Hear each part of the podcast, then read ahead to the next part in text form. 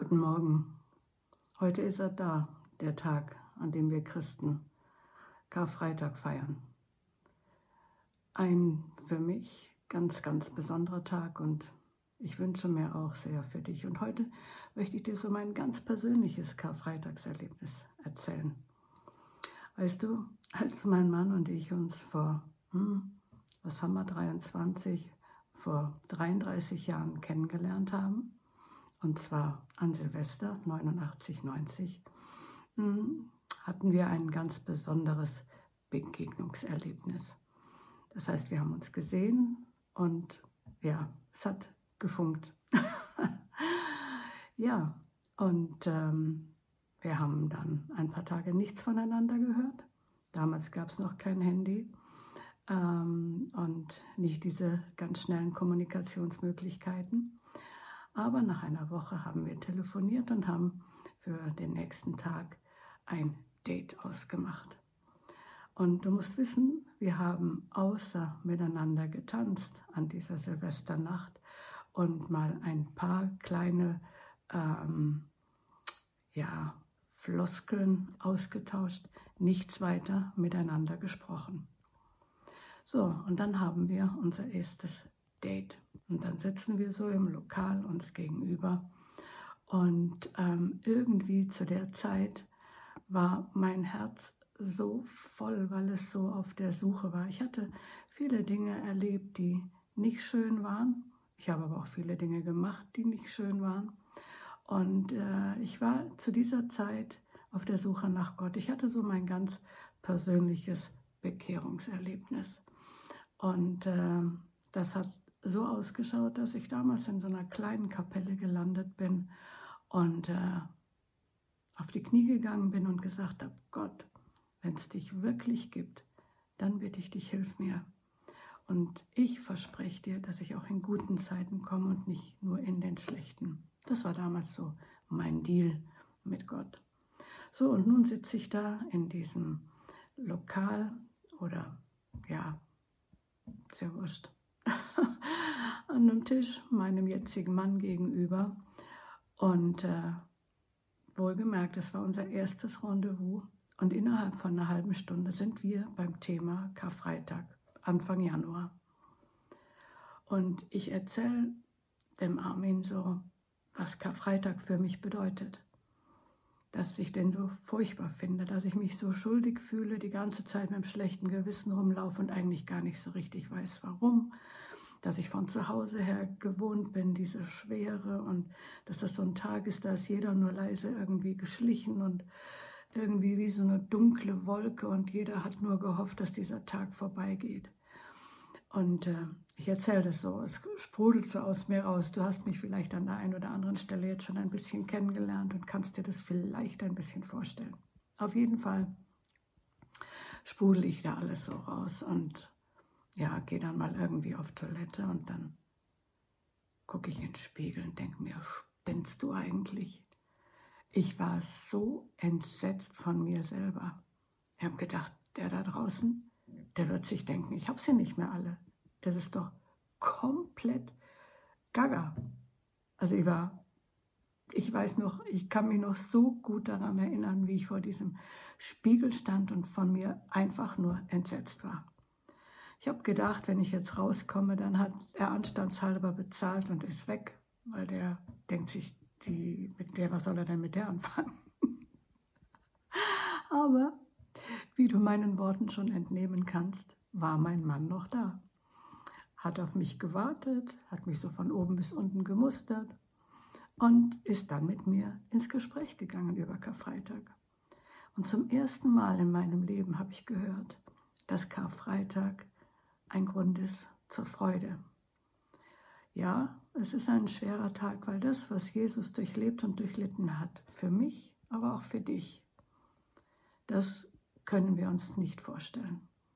Die Schmerzen, die er erlitten hat, das, was er ja bezahlt hat. Die Bibel spricht davon, er hat all unsere Schuld bezahlt, damit wir, du und ich, in Ewigkeit bei Gott sein können.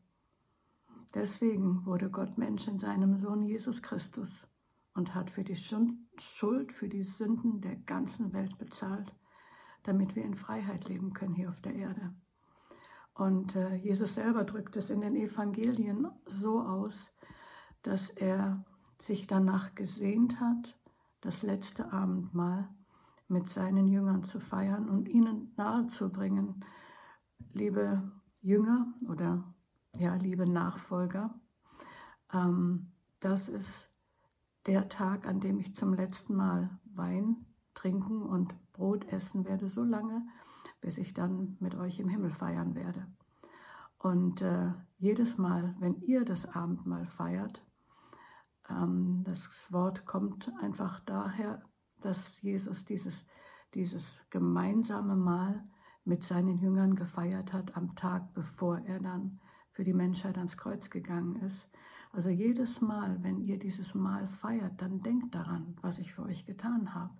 Denkt daran, dass ich euch befreit habe, dass ich euch befreit habe von Schuld, von Sünde, von Süchten, von den Dingen, die euch das Leben schwer machen.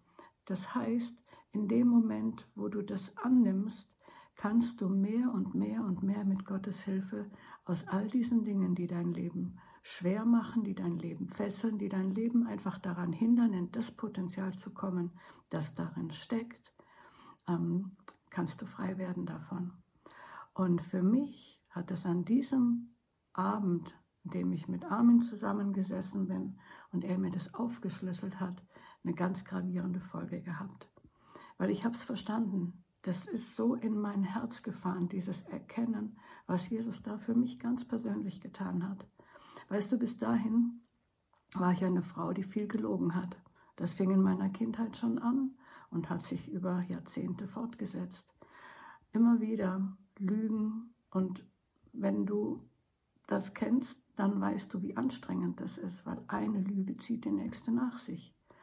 Und ähm, dieses, dieses Hören, dass ich all diese Dinge einfach jetzt bei Jesus abgeben darf und ihn um Vergebung bitten darf, bitten darf, dass mir diese, diese ganzen Sünden, diese ganze Lügerei, da wo ich Menschen ähm, einfach auch Böses getan habe, in Gedanken, in Worten, in Taten. Das darf ich ihm alles geben und ihn um Vergebung bitten, mit, aber mit einem Herzen, das auch wirklich erkannt hat, was es für einen Schmarrn gemacht hat. Nicht einfach nur oberflächlich. Und ähm, dann erfahren zu dürfen, ja, mir ist vergeben. In der Bibel heißt es, dass Gott unsere Sünden ins tiefste Meer des Vergessens wirft. Oder an anderer Stelle, so weit der Morgen oder der Osten vom Westen ist, so weit sind die Sünden dann von uns weg. Also sprich, sie können, sie, Gott erinnert sich nicht mehr daran, sagt er in seinem Wort. Und das hat in mir so eine Befreiung ausgelöst. Das hat mit mir so viel gemacht. Ähm, das, das kann ich mit Worten gar nicht wiedergeben. Das heißt, ich habe von dem Tag an tatsächlich mit der Hilfe Gottes es geschafft, nicht mehr bewusst zu lügen. Also wenn jetzt irgendwo was raus wollen würde aus meinem Mund, was ähm, einfach nicht der Wahrheit entspricht, dann, ähm, dann merke ich, da ist eine Bremse da. Ich, ich will mich nicht um den Segen Gottes bringen durch die Dinge, die ja einfach in seinen Augen nicht richtig sind und die ja letztendlich, die Dinge, die in den Augen Gottes nicht richtig sind für uns, sind ja letztendlich die Dinge, die uns auch schaden. Also das ist ein Satz, denke ich, da kann man wirklich mal drüber nachdenken. Und so möchte ich einfach dir heute mitgeben. Betrachte Karfreitag mal so, nimm ihn ganz persönlich.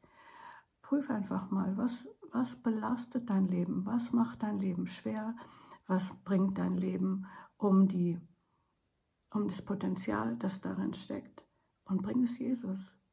Sag's ihm, sag ihm, ich möchte die Vergebung, die du am Kreuz für mich bezahlt hast, annehmen. Und von daher wird dieser Tag auch für mich zu einem Freudentag und ganz besonders freudig dann am Montag, am, am Ostersonntag, wo wir Christen die Auferstehung Gottes, die Auferstehung Jesu feiern. Und ähm, ja, ich wünsche dir jetzt mal auf jeden Fall einen gesegneten Karfreitag, einen freudebringenden Karfreitag Und vielleicht sehen wir uns sogar an Ostermontag, an Ostern wieder. Alles Liebe, Gottes Segen.